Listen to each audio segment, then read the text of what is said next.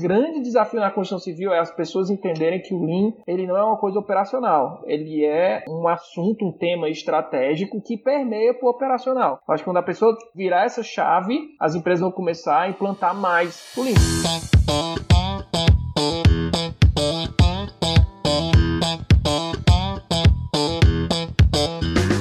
Galera, aqui é professor Enson Portela falando e no episódio de hoje do Aprenda Engenharia nós vamos bater um super papo sobre Lean. Você sabe o que é Lean? O que tem a ver Lean com BIM? Será que vale a pena aplicar esse método de gerenciamento na obra? Custa caro? Nós ainda vamos bater um super papo sobre o Agilin, um software criado pela Aval Engenharia para aplicação otimizada do Lean. Como eu sempre digo, fica comigo até o final que eu te prometo que vai valer a pena.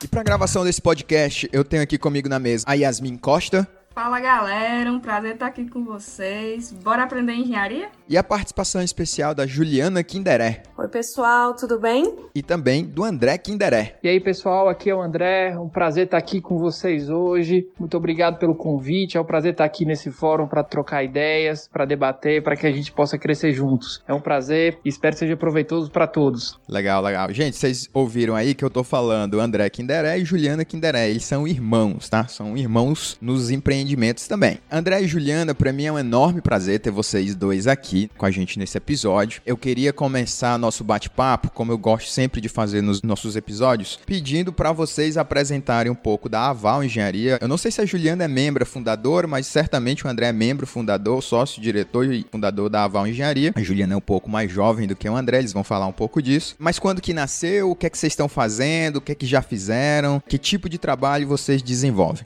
Eu comecei como estagiária lá na Aval. Né? Já tinha passado por outras empresas, por construtor, estagiei em obra. Passei por pesquisa também, gosto muito da área de pesquisa dentro da universidade. Me formei lá na Universidade Federal do Ceará e em seguida fui contratado como engenheira lá na Aval. Fiz um MBA em gestão de projetos também, para exatamente voltado para a área que eu queria seguir, que seria essa parte de gestão de projetos, planejamento. E agora faço um mestrado na parte de inovação tecnológica lá no Instituto Federal, um mestrado em rede né, no Brasil todo, que é a rede do Profinit. Bom, quando a Aval começou, eu enxergo que a gente, a gente desenvolvia trabalhos tradicionais de orçamento, planejamento e acompanhamento de obras, porém o nosso diferencial era que usava o Lean Construction na nossa metodologia. Então, como o André citou, a gente fazia um trabalho no papel, né, ia na obra, coletava dados no papel, chegava no escritório, passava para a planilha, gerava depois depois passar para a planilha gerava os indicadores. E aí a gente trouxe a tecnologia para ajudar, para a gente ter escala também. Eu não consigo ter velocidade na informação, não consigo ter escala se eu não trouxer a tecnologia para a gente, para o nosso lado. Surgiu o nosso primeiro software que é o Lean Metric, que ele era voltado para a medição de obras. Então a gente ia em campo, já com o tablet agora, coletava as informações e automaticamente a gente tinha a medição e os indicadores gerados no nosso software. E dessa forma a gente conseguia atingir obras em outros estados. Então a Val passou de ter um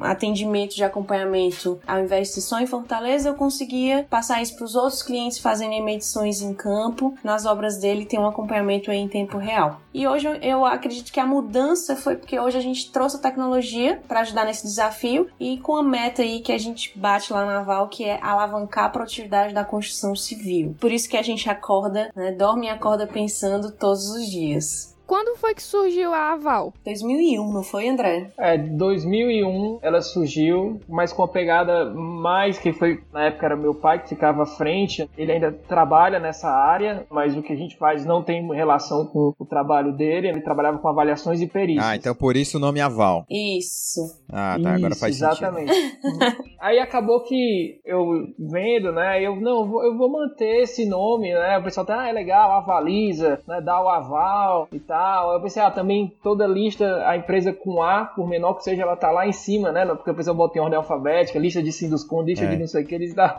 Aí eu vou juntar as duas coisas, eu achei o nome que ficou legal. Boa sacada essa do nome aí. Eu já tinha reparado disso também, de você ter empresas que começam com A.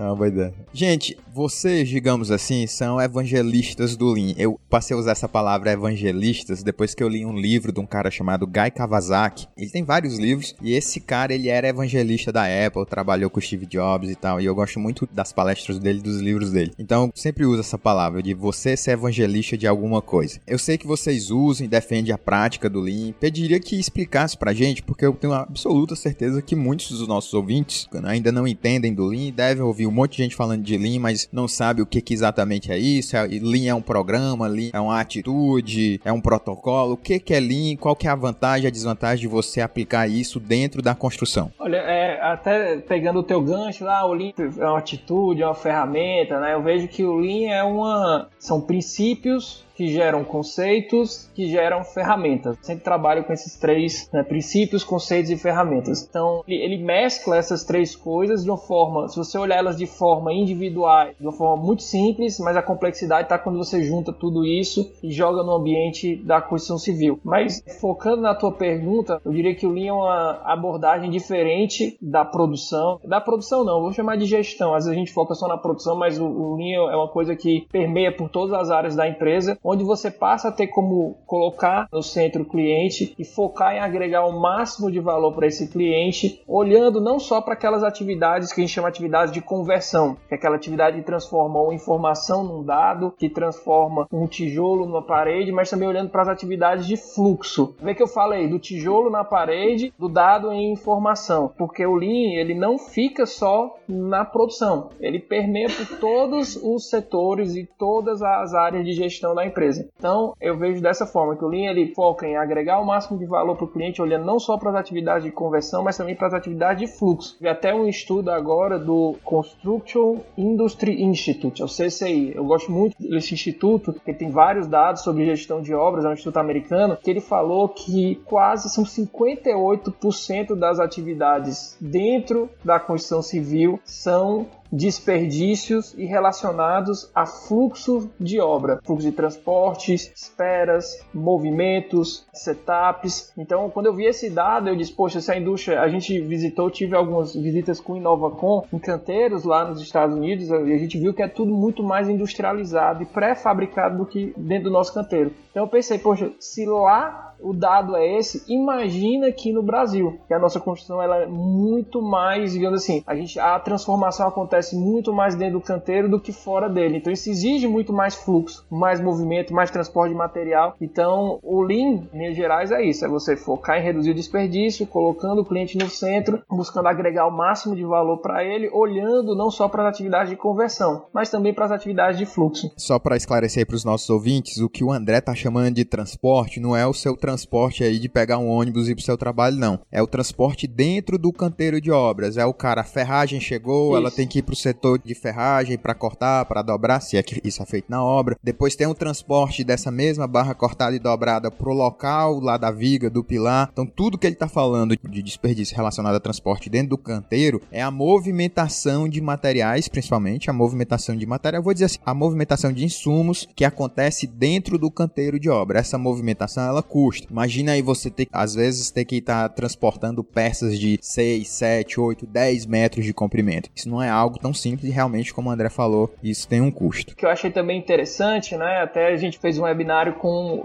com a participação do Alexandre Mourão, né? O diretor técnico da Serrola Engenharia, também que é uma empresa que usa muito Lean. E, e para quem está estudando a gente, que trabalha, que está entrando no mercado, ele falou assim: olha, todo mundo sabe qual o peso específico do concreto, quantos quilos tem num saco de cimento, mas ninguém poucas pessoas olham para qual o tempo de transporte da betoneira até o guincho ou até a grua ou do guincho até o pavimento tipo ou o local de trabalho na tua obra. Então, é, isso é um alerta para provar que a gente na construção civil não tem essa cultura de olhar para as atividades de fluxo. Você vai olhar para o orçamento de uma obra, você vê lá alvenaria, contrapiso, concreto, reboco, mas são raros os trabalhos de orçamento onde as pessoas colocam as atividades de fluxo. E isso consome recursos e representa custo. Essa lupa do Lean, esse treinamento que você tem que ter, faz uma diferença grande no dia a dia das obras. Eu lembro aqui uma história, a loja Etna, ela tem uma loja aqui em Fortaleza. O projeto da loja Etna foi projeto nosso. E quem construiu a loja Etna, o engenheiro da obra, era o Celestino, que eu acho que inclusive é pai da amiga da Juliana. E o Celestino, ele tinha um cara lá, eu não sei se o cara era mestre de obra, André, mas esse cara, como a loja, se você for lá, laje, ela é um pano só, gigante, como se fosse assim um galpão com a laje né, bem horizontal, ela não, não tem um teto curvo. E aí eles tinham um problema, porque todas as vezes eles usaram muito andaime lá para fazer muita coisa no teto, e eles estavam com o problema de que, como usava muito, eles não queriam ter que desmontar para montar de novo. Esse cara inventou na obra mesmo um carrinho lá, dois carrinhos que ele acoplava no pé do andaime, e em vez de montar e desmontar a estrutura inteira, ele simplesmente empurrava o andaime pelo espaço inteiro lá dentro da obra deles, como você colocou aí, fazendo uma economia significativa de transporte, conta de montagem e desmontagem de equipamento. Mas olha, até onde eu sei, o conceito de linha ele meio que nasceu lá no Japão, nas fábricas da Toyota. O berço dele é fora da construção civil. Mas eu gosto muito de falar que existe uma diferença grande entre o que é produzido na mecânica, tô pegando aqui porque fui na Toyota, coisas que acontecem lá na mecânica tem uma forma de produção diferente do que acontece na engenharia civil. A nossa forma de produzir é diferente. Você pensa assim, lá na engenharia mecânica, a fábrica fica e o produto é que passa. Já na engenharia civil, a fábrica passa e o produto é quem fica. Digamos assim, é um sistema de produção um pouco diferente. Pensando assim, você não precisaria fazer assim uma série de ajustes da aplicação do Lean na construção civil? Melhor dizendo, que você apontaria como ajustes que tiveram que ser feitos na aplicação do Lean para a construção? O que é que você percebe que há de mudança, já que o Lean nasceu lá atrás, lá na Toyota, para a forma como a gente aplica e como vocês aplicam dentro da construção civil? Um, um dos pontos que eu vejo que a gente precisa adaptar na construção civil é a questão do just in time, que no sistema Toyota de produção ele é muito utilizado, mas que no pé da letra significaria somente entregar no tempo certo para usar aquele material. E eu enxergo que o just in time na construção civil eu não consigo utilizar ele porque da melhor forma, digamos assim, exatamente como usava no sistema Toyota de produção, por conta da variabilidade que a gente tem, por conta de fornecedores, necessidade de mercado, a gente tem uma oscilação de mercado grande, então não posso pedir um produto só quando eu exatamente precisar, porque pode ter uma falha na entrega do meu fornecedor. Então, um dos pontos que eu enxergo que a gente precisou para a gente não ter risco de interrupção também na produção por falta de estoque, por conta de greves, por, enfim, por outros motivos, é o just in time que precisou ser adaptado. É esse ponto, André, você quiser complementar aí. Vamos lá. É, o que que acontece, Elson? A gente tem essa necessidade, como você falou, de adaptação, aquilo que eu falei na outra pergunta. Né? Você tem princípios, esses princípios do Lean, eu considero eles meio que universais, e aí você tem conceitos e ferramentas, e a partir daí você tem que fazer algumas adaptações. Um dos principais erros que eu vejo é você tentar, até em empresas do mesmo setor, você olhar para o Lean do vizinho e tentar aplicar na sua empresa e tal qual está ali aplicado no seu vizinho, no seu concorrente. Até porque cada empresa tem o seu DNA, cada empresa tem as suas pessoas, cada empresa tem a sua cultura e o seu jeito de ser. O passo inicial dessa adaptação é conhecer os princípios da construção enxuta, ou do Lean Construction. Foram elencados pelo professor Lauri Koskela, foi o primeiro trabalho que buscou fazer essa adaptação dos conceitos da fábrica da Toyota, do Lean na indústria da manufatura, na indústria, digamos assim, de produção em série, para o Lean dentro de um canteiro de obra. Né? Então, mas assim, sempre foco nisso, que os princípios são os mesmos. que a gente tem que ter a sacada é de adaptar os conceitos e quais ferramentas vão ser utilizadas. E o grande erro que as pessoas às vezes cometem nas obras e nas construtoras é de olhei uma ferramenta e vou aplicar essa ferramenta na minha empresa porque eu achei ela legal. Dá um exemplo aqui, o Kanban é uma ferramenta que a Toyota usa, sinalizador, uma ferramenta de produção puxada que ela usa para nas estações de trabalho, na, nas linhas de produção onde não é possível ter estoque zero. Um dos princípios do Lean é você ter zero estoque, porque estoque é desperdício, é dinheiro parado. E a Toyota tem como objetivo, nessa esfera de uso do Kanban, de reduzir ao máximo os Kanbans dentro da obra, porque ele está controlando o quê? Um estoque mínimo. Ele está ali porque aquele estoque não pode ser, você às vezes tem um fornecedor muito distante, você não consegue trabalhar com estoque zero. E as pessoas, às vezes, já visitei alguns canteiros de obras onde o cara tinha pilhas de tijolo, pilhas assim de 2 2 metros de altura e botava um Kanban em cima, né, dizendo, ó, oh, tô usando o Lean. Então ele, está usando a ferramenta, mas ele não entendeu o conceito de estoque mínimos e ele não conheceu o princípio da produção puxada. E isso acaba que gera um trabalho para você fazer a manutenção daquele Kanban, para você manter ele ali, para as pessoas acreditarem, só que não gera retorno. Então acho que isso é uma das principais causas do Lean às vezes não ter uma sustentabilidade. Você começa a fazer práticas pontuais, não consegue ter retorno e acaba abandonando. Por isso que são poucas empresas que conseguem avançar, porque é uma implantação, também na nossa indústria, o desafio na nossa indústria é porque numa fábrica, quando você faz a implantação, aquela linha vai ficar ali por muito tempo, uma obra não. Eu nunca vi numa obra você conseguir repetir 100% de uma equipe. Eu tô falando do operário até o gerente da obra. É impossível. Então a equipe muda, você tem que ter uma gestão de pessoas, você tem que ter uma cultura muito forte para você conseguir ter sustentabilidade na implantação do Legal, legal. André, tu falou aí um termo que eu acho que não é tão comum, que é o produção puxada. Pode aí passar aí só um tempinho só para explicar pra gente o que é produção puxada? Vamos lá, existem dois tipos de produção. A produção empurrada, que você produz independente da demanda. Eu estou aqui, estou produzindo, produzindo, produzindo, independente, sem olhar para se a minha demanda vai aumentar ou se ela vai diminuir. E tem a produção puxada, que ela é puxada pelo cliente final. Então, o cliente final, o cliente pediu, aí você dispara a ordem de produção. Eu, eu, tenho um exemplo que eu uso que eu acho bem, bem legal. Vamos fazer um exemplo como se fosse um mostrador de gasolina do teu carro. Se você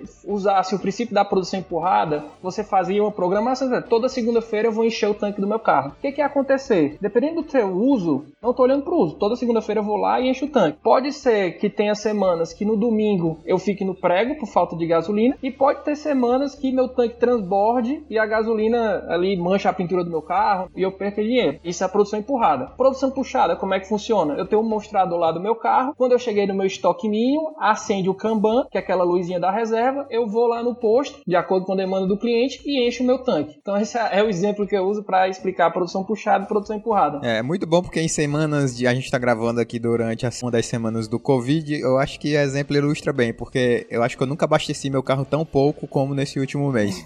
Então, se eu seguisse aí o princípio da produção é, empurrada, certamente o meu tanque tanque iria transbordar. Porque gerenciar, no fundo, é resolver problema. Você tem que estar o tempo todo abrindo lacunas e fechando lacuna, abrindo lacuna e fechando lacuna. O que é, que é lacuna? Né? São oportunidades de ganho.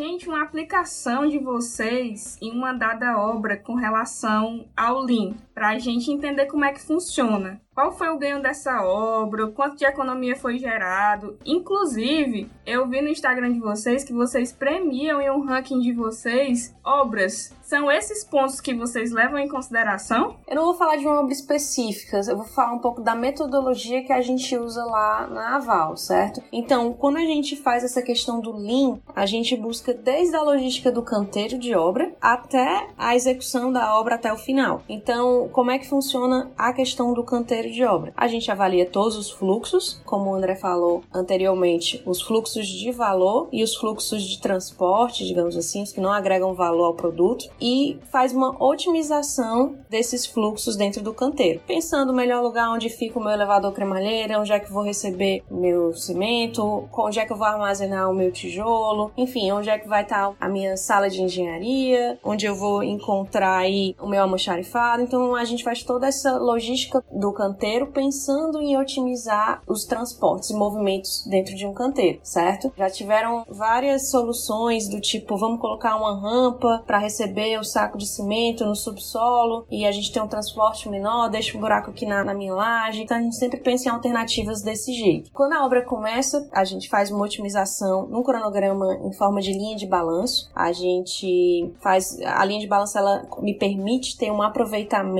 de equipes entre os meus serviços, eu consigo ter um ganho de aprendizado do meu operário, já que ele sai de um pavimento e vai para o outro pavimento, já tendo executado o mesmo serviço anteriormente. Além disso, a gente usa a metodologia, com tudo isso, né, da metodologia do Last Planner. Então, a gente analisa curto, médio e longo prazo no nosso acompanhamento. Então, a gente faz uma proteção da produção no médio prazo, listamos aí restrições de material, mão de obra e projeto para os próximos três meses da obra. Então, a gente envolve todo todo mundo, traz o pessoal de suprimentos, o pessoal de projetos, o pessoal da obra, lista restrições aí que podem prejudicar o andamento da obra. No curto prazo, a gente está sempre analisando o andamento da obra, as metas, alguns indicadores, como você citou, que a gente usa no ranking, como terminalidade do serviço, que seria o percentual de pacotes concluídos, que é o PPC, os indicadores que indicam o retrabalho que a obra vai ter e a terminalidade dela. Então, semanalmente a gente consegue monitorar isso e mensalmente tem aquele rol dos indicadores do nosso ranking, visualizando índice de desempenho de prazo, que é o IDP. Com índice de desempenho de prazo, eu consigo ver como é que eu tô indo na como se eu, como se eu tivesse um trem. Eu tô na linha do meu trem, que é a minha linha de base de planejamento. E eu consigo ver os meus desvios dessa minha linha observando o índice de desempenho de prazo. E fazemos análise de valor agregado dentro também desse acompanhamento com índice de desempenho de custos, que é o IDC, que é outro indicador que a gente usa. E como eu falei no médio prazo, temos também um indicador que é o índice de remoção de restrições. Estou vendo se as restrições estão realmente sendo removidas ou o pessoal está deixando de prestar atenção, que a gente passa, preste atenção diariamente aí nas suas restrições para a produção não parar. Então essa é uma visão geral aí que a gente, na nossa metodologia, o que, é que a gente usa do Lean para a nossa metodologia. Ju, pelo que tu falou aí, isso demanda, a logística disso demanda você tá tendo medições continuamente do que está acontecendo na obra. Pelo menos eu imagino que sim. Isso. Nesse caso, você até já soltou que hoje vocês usam tablets, mas aí no caso, então, todas as obras que vocês estão dentro, vocês têm um processo de medição lá dentro. Então, imagino que ou vocês treinam alguém ou vai alguém da própria Val lá fazer essas medições. Como é que isso funciona na prática? Como é que funciona na parte de consultoria? Quando a gente tem medições pelo tablet, então eu faço um treinamento com o pessoal da obra. Semanalmente essa medição acontece para ter resultados semanais. Então, dentro do nosso tablet, a gente tem opções de critérios de medição. Então, um dos pontos do link é de reduzir a variabilidade da informação. A gente ataca aí. Eu tenho critérios de medição. Então, a gente cria critérios para ficar alinhado para quando a Juliana for medir, ou o João for medir, ou o Zé medir, tudo tenha uma, venha mesmo, na mesma linha, digamos assim, de Entendi. medição. Então, a gente faz esse treinamento, eles sempre observam os critérios e vão medindo semanalmente. Legal, legal, entendi. Em relação à pergunta dela, né, eu acho interessante essa questão da gente, de forma geral, a Juliana detalhou bem aí o trabalho, mas eu acho importante a gente falar também assim, do resultado macro. Então, assim, a metodologia Lean, ela, como eu falei, ela vai desde a gestão empresarial, desde a concepção do produto, ela vai ter uma ferramenta, ela vai ter um conceito, ela vai ter um princípio atrelado a isso, fluxo administrativo e tal. Então, na consultoria da gente, a gente foca muito na questão do pré-obra, que é antes da obra acontecer, então a gente usa também a metodologia do BIM. Ah, André, o que, que o BIM tem a ver com o Lean? Tem tudo. Estou trazendo, é o que eu brinco com o BIM, é que, que nem fosse um fluxo de caixa. Quem já estudou matemática financeira sabe que quando eu trago um fluxo futuro a valor presente, eu diminuo o valor dele, que eu aplico uma taxa de juros. É a mesma coisa com o BIM. Eu estou trazendo a valor presente um problema, um problema grande lá na frente, eu estou trazendo ele pequenininho para hoje, porque eu estou visualizando o que vai ser produzido. Eu estou dando um dos conceitos do Lean, já do Lean Construction, a transparência no processo.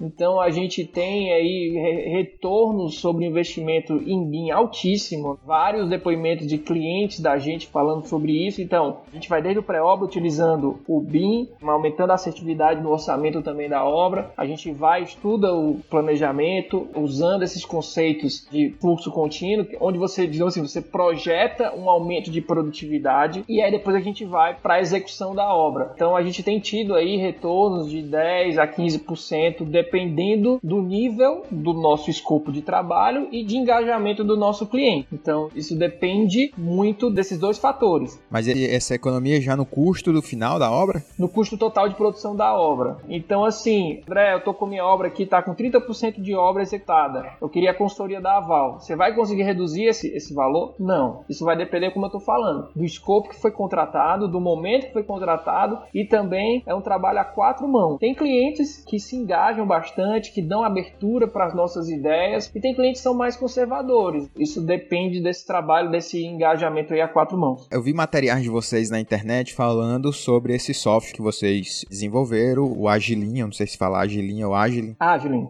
Agilin, obrigado. Que por sinal eu achei fantástico. Você pode falar um pouco mais sobre. Eu não vou pedir para você falar como desenvolvimento de software, porque a nossa intenção não é essa. Mas o que que esse software faz e por que que ele tá pegando tanto? Que eu vi que várias obras vocês já estão usando ele. Então, o que é que ele faz exatamente? Qual é a vantagem que ele traz para ti? Como é que ele funciona? Ele é um software integrado, então quando você faz a medição, o software já lê direto, você já faz por dentro do software. Explica mais um pouco pra gente. A gente desenvolveu alguns softwares durante essa nossa jornada aí na tecnologia. E chegou num dado momento que a gente viu, poxa, mas esses softwares funcionariam bem melhor se eles estivessem em conjunto. E a gente também, como a Juliana falou no início, a gente tem muito esse propósito de alavancar a produtividade dentro das obras. E uma dor que incomodava muito a gente era: ah, eu consigo dizer com consultoria como a obra está em relação à produtividade, onde estão os avanços, onde estão os atrasos, mas eu não consigo apontar e falar: essa tua equipe de trabalho, esse teu funcionário não está conseguindo produzir, ou nesse dia aqui tu teve uma parada na sua obra. E a gente viu que era inviável eu ir para a solução tradicional, que seria eu colocar uma pessoa, alocar uma pessoa dentro de uma obra. Então a gente, pro tipo de obra que a gente trabalha, custo não, não fecharia conta para o nosso cliente. E aí foi que a gente começou a juntar as peças e desenvolvemos o Agile. Então o Agile ele tem como grande objetivo alavancar a produtividade e dar essa transparência em relação ao que está sendo produzido, em relação a indicadores e o grande pegada do Agile é você ter uma transformação digital em relação relação à forma de gerenciar a obra. Em que aspecto? Nos nossos outros softwares, no Limetric, que é nosso software de medição de obra, a gente substituiu a prancheta pelo tablet, ok? Então o cliente não precisava mais ir na prancheta, mas ele ia lá no tablet fazendo os apontamentos de medição de obra. Só que era impressionante como toda sexta-feira, por exemplo, hoje, hoje é sexta-feira que a gente tá gravando aqui, eu não sei que dia que vocês vão estar assistindo, mas hoje a gente tá gravando é uma sexta-feira, tem uma pessoa lá da Val que liga para os nossos clientes cobrando que eles façam as medições de obra. Porque o processo de fazer a medição, você fez uma digital digitalização. Você tirou ele da prancheta e levou ele para o tablet, mas ele continua existindo. No Agile, a gente fez de uma forma que há um autoapontamento da produção. Você não tem mais o processo de uma pessoa ir lá no campo medir. A própria produção, você vai ter as datas de início, as datas de término, a qualidade vai verificar a qualidade, com a qualidade estando ok, a gente tem a FVS, a medição da obra é gerada. Então você não tem mais esse momento de medição de obra, é tudo em tempo real. Mas aí no caso, o que acontece então é que o programa gera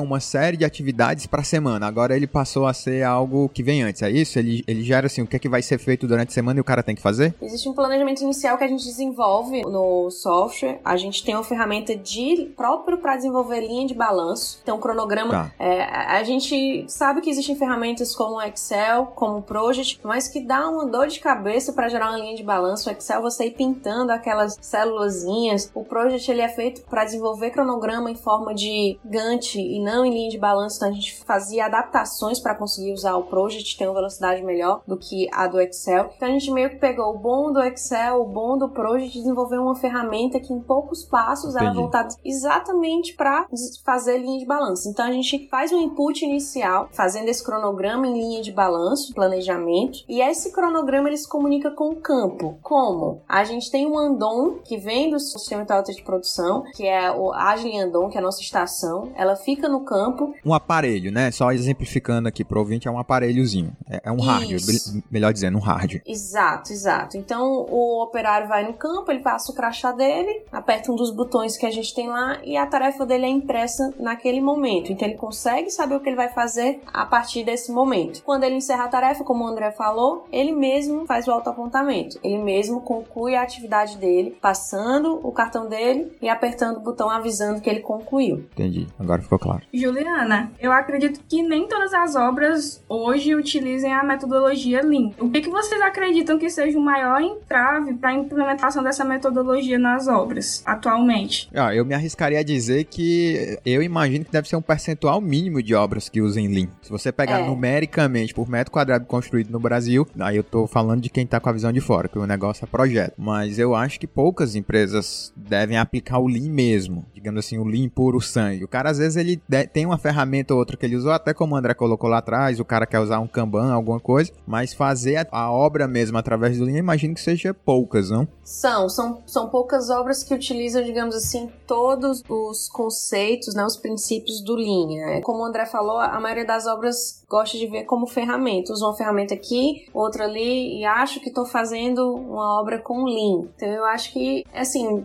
falta, o que eu entendo, é mais um, um estudo profundo aí da metodologia para conseguir aplicar ela como um todo, entender os benefícios, assumir os benefícios que o Lean traz para uma obra. Acho que isso é muito importante também. E quando as pessoas enxergam isso, é, é mais fácil, né, vendo benefícios e vantagens, é mais fácil colocar em prática, entender que primeiro tem os princípios, depois eu venho com os conceitos, em seguida é que eu uso as ferramentas. Então, trazer esses princípios e conceitos acima de ferramentas. Na minha opinião, é isso aí. Eu vejo que a grande dificuldade que as empresas têm é que muitas vezes elas focam o Lean como uma coisa operacional, como uma coisa que tem que estar dentro do canteiro e que eu peguei uma ferramenta, apliquei, em dois meses eu estou usando o Lean. Isso é o principal erro. As empresas que conseguem implantar o Lean são aquelas que enxergam o Lean como uma filosofia de gestão empresarial, onde desde o nível estratégico passa a adotar o Lean, por, principalmente na construção civil, porque como eu falei, as obras, elas são ali, como eu posso dizer, elas vão se acoplando à espinha dorsal da empresa de acordo com o tempo. Então tem obra que sai, tem obra que entra, tem obra que começa, é uma equipe nova. Então se você não tiver uma espinha dorsal forte, o Lean dentro de uma cultura empresarial, você não vai ter um sistema, você vai ter um case. Ah, um cara, um engenheiro de uma obra ali que gostou, se empolgou, implantou, mas quando esse cara se afasta, o Lean não está dentro da empresa. Você teve um case, mas você não tem um sistema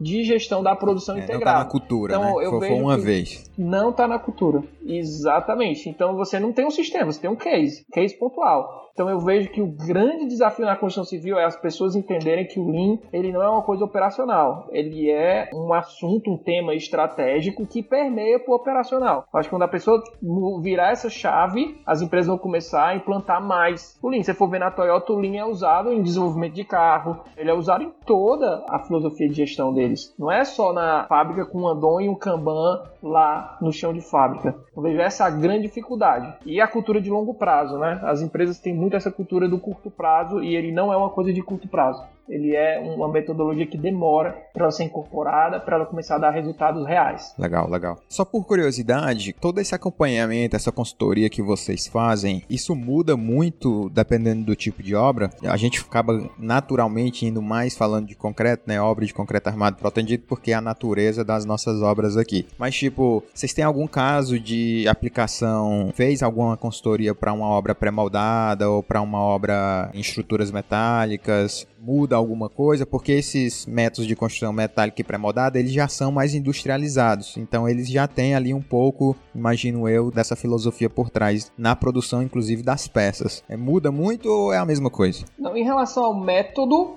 não vai mudar muito. O que eu vejo que muda é a frequência. Então, digamos, uma obra de estrutura metálica que você vai ter uma obra em, sei lá, às vezes em três meses, em dois meses, eu não posso estar acompanhando ela mensalmente. Eu não posso estar tirando a temperatura de um paciente, sei lá, uma vez por semana, um cara que está com febre alta, né? Eu tenho que estar tirando ali toda hora. Então, é, é mesmo voltando para o exemplo do esporte, uma coisa é minuto numa maratona, outra coisa é minuto na Fórmula 1, entendeu? Na Fórmula 1 eu tô milésimo de segundos. É a mesma, é, uma obra do incorporação é uma maratona. Você vai ter ali, é uma jornada longa, são, são 40, 36, 20, até 24 meses. Uma obra dessa, uma obra de estrutura metálica, geralmente são obras rápidas, de seis meses para baixo. Então você tem que mudar ali em relação à sua frequência de controle. A metodologia, você às vezes você muda alguma coisa no seu cronograma, que você não vai conseguir fazer uma linha de balanço, que às vezes você não tem uma repetição, então tem que fazer um híbrido na linha de balanço, misturado ali com um gráfico gigante. Mas assim, o, o, assim, a parte de médio, longo e curto prazo, as ferramentas, né, os indicadores, a gente percebe que sua base são os mesmos. O que vai mudar mesmo é a frequência de controle.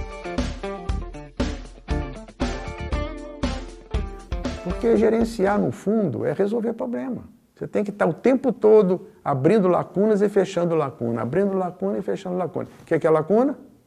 Né? São oportunidades de ganho pequeno texto no Instagram de vocês que dizia o seguinte: Sabemos que a otimização e uma gestão assertiva no cenário atual podem garantir a lucratividade e impactar diretamente na produtividade da sua obra. E o contexto era o momento de crise que a gente está vivendo, de Covid-19. Queria saber quais conselhos vocês dariam para construtoras como forma de diminuir os impactos dessa crise e como elas devem reagir no pós-crise. Então vamos lá, eu vou responder mais na nossa esfera de atuação, que é mais na parte de focar focado na questão da gestão da produção. Em relação à parte estratégica, a parte de negócio, eu já acho que tem outros especialistas aí estão falando bastante, né? outros donos de empresa, tá tendo muito live, né? Muito, muito, vou focar mais na gestão da produção. Nesse âmbito de gestão da produção, primeiro, a gente tem que ter cuidado com a saúde dos nossos colaboradores. Então, a gente está tendo uma série de diretrizes aí, mudanças nos layouts de canteiros, nas ferramentas de gestão, de operação do canteiro, né, diferenças de turno e tal. Então, é muito importante estar atento a esses novos procedimentos. As pessoas, tirando a logística do canteiro, as pessoas se já se movimentando, já indo para dentro do canteiro, o que, que a gente tem que ter cuidado? O nosso nível de produtividade. Eu vejo que dentro desse cenário a gente com certeza vai ter uma baixa de produção, mas produção é diferente de produtividade. Por que de produção? Produção é o quanto que eu produzi no dia, né? E a produtividade é o quanto que cada operário ali, com a taxa de, de avanço que eu estou tendo. Então, assim, como a gente vai ter que ter uma redução do efetivo dentro dos nossos canteiros, né? a gente vai ter uma redução da produção, mas a gente tem que ter cuidado para isso não também ser uma redução de produtividade. É, eu vejo que a gente vai ter que estar tá mais atento até às inseguranças dos nossos operários, vai ter que ter um trabalho aí de gestão de pessoas bem forte né, nisso daí. E também essa questão do controle. Você está mais focado em metas diárias, né, check-in, check-out das tarefas. E, e, isso que a gente está falando, de você não perder a produtividade, isso impacta no resultado do negócio. Que você pode estar, tá, cara, eu tenho uma produção mais baixa, certo? Eu concordo que você vai ter os custos indiretos também, é uma coisa importante. É as, as empresas terem essa gestão dos custos indiretos, porque provavelmente os prazos de obra, como eu vou estar tá trabalhando com equipes reduzidas, eles vão se dilatar tá? Então, uma coisa é eu estar com a equipe de gestão de obras para comandar ali 100, 200 operários, outra coisa é eu estar com a equipe de gestão de obra para comandar 50, 30 operários dentro do canteiro. Então, a gente tem que ter muito cuidado para não perder a mão nessa gestão dos custos indiretos, da produtividade e dessa questão da logística, desses novos procedimentos de logística de canteiro. Eu vejo por aí. Só complementando, Yasmin, que o André falou,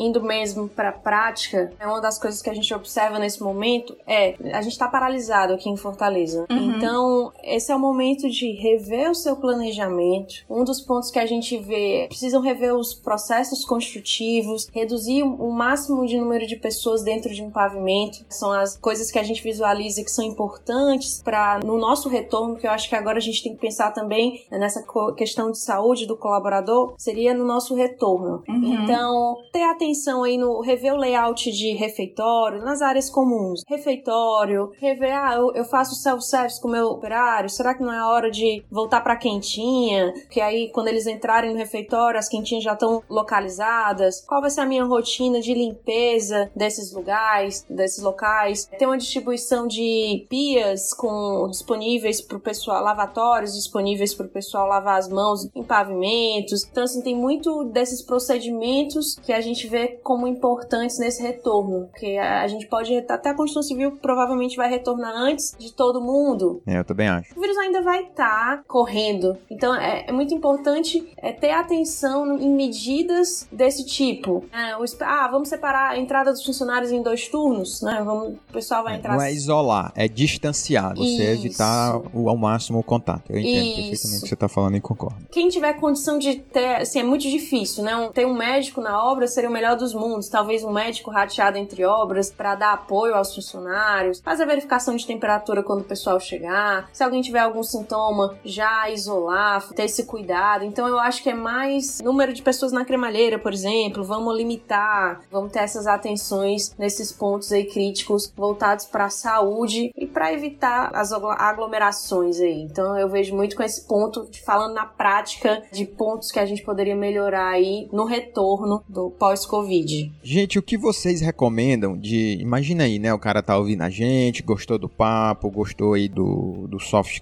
de vocês, gostou da metodologia que vocês estão falando, do Lean. O que é que vocês recomendam de cursos, de canais, de livros? Vocês ofertam algum conteúdo em alguma plataforma de vocês mesmos? Qual que é a recomendação que vocês fazem para o cara que quer se aprofundar no assunto? A gente tem no nosso site, tem o nosso blog, então lá tem uma série de conteúdos, tem mini cursos online gratuitos lá para serem feitos. Só avisando ao nosso ouvinte que eu vou deixar o link tanto da Juliana Kinderé quanto do André Kinderé, o pessoal deles, alguns links que eles eles têm de plataformas sociais e também vou deixar aqui no post do nosso episódio, só ir lá entrar no nosso site, lá no post você vai ter o link também do site da Aval, onde tem lá os mini cursos e o blog que o André tá falando. Mas continue aí, André. A gente tem no nosso blog vários conteúdos, e-books, mini cursos, é bem, é bem legal. É, tem um e-book lá que é bem interessante, que ele fala dos conceitos Lean. Tem outro lá, outro material que ele mostra os sete livros sobre Lean Construction para você começar a dar uma olhada.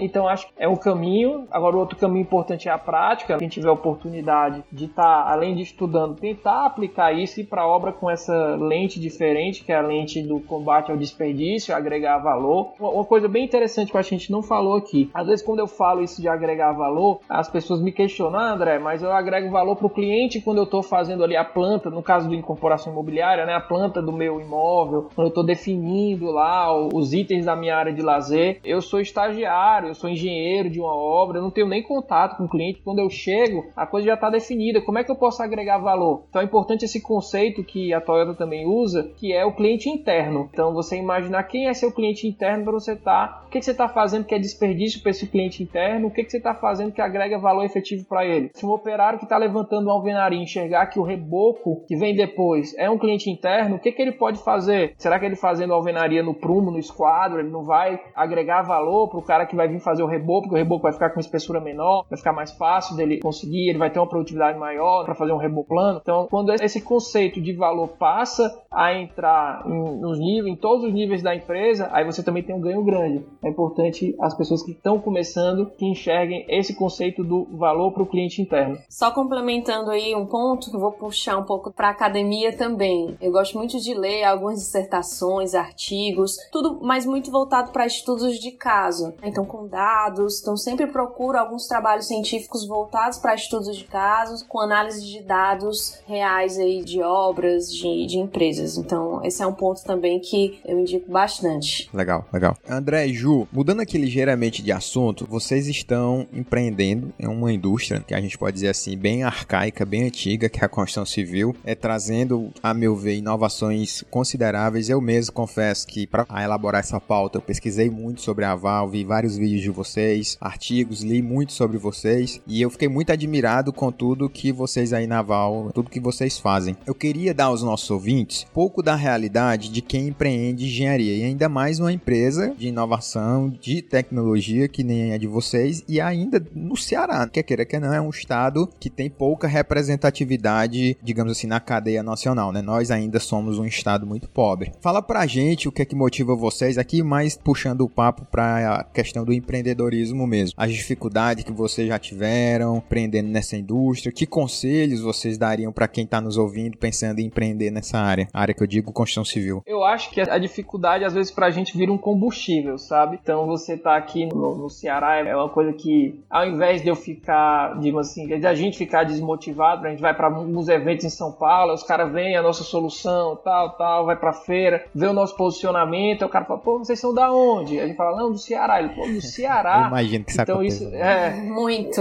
E, é, acontece, acontece muito, né? Então isso acaba que é um, é, ao invés da gente se desmotivar, isso dá uma motivação pra gente. Se você for ver, aqui no Ceará, as pessoas esquecem desse dado, mas a maior parte das aprovações no ITA e no IME são de alunos aqui no Ceará, né? Então a gente tem uma mão de obra, tem gente inteligente, tem gente querendo fazer diferente aqui no Ceará. O outro ponto que é importante a gente colocar aqui nessa sua pergunta é essa questão de você fazer diferente. Você fazer diferente, você não está fazendo mais do mesmo. Se você, se você fizer mais do mesmo na indústria da construção civil, você vai ser atropelado. Você vai ser. vão lhe matar em negociação de preço, porque tem três caras fazendo a mesma coisa que você faz, tá? Então você tem que ter um diferencial. E outro ponto também é que você tenha um diferencial, mas um diferencial que gere retorno sobre o investimento. Então você tem que ter na ponta da língua qual o retorno sobre o investimento da sua ferramenta. Eu estou colocando 10, mas você está me retornando quanto? Então a inovação é bonita, a inovação é uma necessidade, o discurso é legal, mas ela tem que gerar valor, ela tem que gerar, digamos assim, nota fiscal. O né? cara vai ver o número, o né? Caratas, no final ele né? quer ver um número. Inovação só é inovação, ela só é viável se ela gerar nota fiscal para quem está inovando. Então eu vejo vejo, muito isso. Não sei se eu falei todos os pontos, mas de uma forma bem resumida, são esses as, as diretrizes dos pontos que a gente, da nossa experiência. Você não pode ter medo, você não pode ter essa questão de, às vezes a gente fica naquela, pô, não, eu não vou lá. Né? Então, assim, quanto maior a empresa, quanto maior a construtora, quanto mais aí é que a gente quer ir lá, aí que a gente quer mostrar. Muitas vezes, cara, ficam, a gente sabe que o cara não tem a ferramenta, mas ele, não, eu tenho tudo, eu faço tudo e tal. Mas cada não, a gente trata ele com o mesmo valor em relação ao aprendizado. A gente aprende mais, digamos assim, quando a gente leva um não em relação ao nosso processo de convencimento de vendas do que com um sim. Então, é, é, é você estar tá sempre aprendendo, vai volta e usando esses, esses, assim, esses insucessos como combustível e como ferramenta para melhoria para você conseguir evoluir. Então, acho que esses são os principais pontos que eu vejo. Isso, outro ponto legal também é que você falou da nossa motivação. Então, acredito que o que que a gente dorme e acorda todo dia pensando que traz essa motivação é realmente mudar o cenário do setor que é arcaico, trazer mais processos e trazer uma gestão melhor para esse setor. Então, eu acho que a gente tem esse objetivo de tentar mudar esse cenário, ajudar com essa, a gente tem essa virada de chave com a tecnologia, trazer a tecnologia como aliado nesse momento. Eu acho que isso aí é uma grande motivação que a gente tem também. E essa questão do conselho, é, a construção civil ela tem várias áreas. Então eu acho que o primeiro ponto de quem está ouvindo, está começando aí, está na faculdade e tudo mais, é ter um foco. Decidir qual é a área que a pessoa quer se dedicar. Não adianta abraçar o mundo. Se você tiver um foco determinado, você consegue se desenvolver melhor e conseguir ter uma transformação maior nesse setor. Então eu vejo muito esses pontos também. Legal, gente. Legal demais mesmo. Eu admiro muito pessoas que nem vocês que vão lá, tomam a frente né, e desenvolve software, desenvolve metodologias e vê um problema em vez de ficar, ah, não, mas a construção é muito velha, é muito arcaica, o pensamento é, não, vamos mudar o que tá aí. Acho muito que muito do empreendedorismo parte daí. Gente, eu sempre peço aqui que os nossos convidados, eu encerro o nosso episódio sempre pedindo para os nossos convidados indicarem um livro. Um livro, não um livro do assunto do episódio, um livro que mudou sua vida. Se você tivesse que eleger qual livro que mais te impactou positivamente. E aí você recomenda esse livro aqui, além do livro eu também sempre peço um filme, que é o efeito surpresa aqui. Então eu pediria pro André e pra Ju que indicassem aí pros nossos ouvintes um livro e um filme que eles gostam. Vou começar com um livro aqui. Bom, um livro que, o último livro que eu acabei de ler, que foi bem interessante, é o Essencialismo. Ele acaba que não tem assunto com tema, mas tem, se você olhar no fundo. Ele fala de mais produtividade, menos estresse e mais alegria, como se fosse subtítulo assim dele, o que o escritor ele quer trazer pra gente. E ele bate na tecla que o profissional essencialista é aquele que vê, vê claramente a diferença entre o desnecessário e o indispensável. A teoria dele é que ao dizer não a tarefas irrelevantes, você investe toda a sua energia só naquilo que é essencial. Então você consegue ter um desempenho maior. Então isso aí acaba se misturando um pouco com o Lean, com essa coisa do desnecessário e o indispensável. Então essa é a minha indicação aí de livro. Eu vou falar um dos últimos filmes que eu assisti, que é O Poço. É um filme, se eu não me engano, é um filme espanhol. Ele é muito interessante. Não, não vou contar todo pro pessoal poder assistir, mas é como se fosse uma prisão que as pessoas têm vários andares e cada pessoa acorda depois de determinado tempo de dias num andar diferente. E aí ela consegue ver a desigualdade que existe entre os andares. Não, não quero contar muito do filme não pro pessoal. Esse tem no Netflix, esse tá na minha agenda para eu assistir. Muito bom, é forte, mas é, é muito mundo tá bom. tá falando bem. É muito tá forte mesmo. Você já viu, Yasmin, também? Já vi, eu, eu quase que eu não consegui assistir até o final. Eita. E o André, um livro e um filme, André? Tem vários livros, sabe? Mas teve um que eu li logo no começo da Aval que me ajudou muito, que é o Como Fazer uma Empresa Dar Certo em um País Incerto. Que agora a gente vai para o mundo incerto. então, esse livro é muito bom. Uma coletânea da Endeavor. Muito legal. E um filme, não é um filme, é um, é um, documentário que eu assisti recentemente no Netflix. É sensacional. É o Código Bill Gates. Muito bom, muito bom. Ele fala, ele foca muito também no trabalho social e filantrópico que o Bill Gates faz. Fala também um pouco da carreira dele, é muito inspirador. Eu acho que você é o segundo convidado que já cita esse, né, Yasmin? Acho que teve outra pessoa que já falou desse documentário também. Não me recordo. Não lembro quem. Eu acho que foi o Aquiles da, da TIA, se eu não me engano, que deu essa mesma recomendação. Bem, eu não lembro agora, mas já é a segunda pessoa que fala desse documentário. Eu vou assistir então. É muito bom, muito bom. Vale a pena, vale a pena. São três capítulos aí de 50 minutos. Vale a pena. Muito bom. Me inspirou muito. Bacana, bacana. Gente, eu queria agradecer profundamente o tempo de vocês. Muito obrigado mesmo pela gravação aqui. Eu aprendi muito com vocês dois. Eu torço que daqui a 5, 10 anos vocês tenham o triplo do sucesso, até mais do que isso. Gosto muito de quem encara o risco, de quem vai para cima, de quem vai para frente. Tô feliz em ter vocês aqui no nosso podcast e tô muito feliz com todo o resultado aí do trabalho de vocês que eu acho realmente admirável. Parabéns e muito obrigado aí pela presença de vocês. A gente agradece essa oportunidade, a gente está mostrando também o nosso trabalho, agradece as suas palavras, ajuda muita gente, motiva muita gente. E também eu quero deixar aqui assim, uma mensagem de motivação para vocês continuarem com esse trabalho, que é muito legal, a gente tem pouco documento, pouco, pouco conteúdo legal de engenharia, então continuem com esse trabalho, se precisar de ajuda da gente, a gente vai estar sempre disponível para estar tá contribuindo da forma que for possível. E mais uma vez obrigado e parabéns parabéns pelo trabalho valeu, de vocês. Valeu, Muito legal vocês estarem passando isso para os estudantes, profissionais, para todo mundo que está envolvido no, nesse ecossistema de engenharia. Primeiramente é uma honra aí, Enzo, Yasmin, vocês buscarem a, gente como, como referência aí para participar do trabalho de vocês. Realmente a plataforma. Na verdade, Ju, a gente chegou a vocês através do gerente de sala técnica da WR. É o, o Yolan Júnior, episódio 4, gestão em planejamento de obra. Ele que, durante o, o, o, episódio, ele fala muito bem de vocês. E aí, na hora que ele falou, a ficha caiu, né? Pô, vou falar com o pessoal para participar também, então. Legal, legal. A gente fez muitos trabalhos lá com o Yolan mesmo, lá em Juazeiro do Norte. Eu que ia lá para Juazeiro para fazer o acompanhamento das obras. Bom, bacana. E, enfim, a plataforma de vocês está muito legal. Assim, a variedade de profissionais que vocês buscaram tá excelente. Parabenizar também vocês por isso. Como o André falou, trazer isso para as pessoas que estão começando na engenharia, isso é interessante. Até desde a pessoa que acabou de entrar no curso, que precisa de uma motivação e entender o caminho que ela vai trilhar, até a pessoa que está saindo do curso curso para trazer mais coisas práticas para a realidade dela. Então, parabéns, obrigada aí pelo convite e a gente só deseja sucesso aí para vocês nesse caminho. Eu que agradeço, gente. Muito obrigada.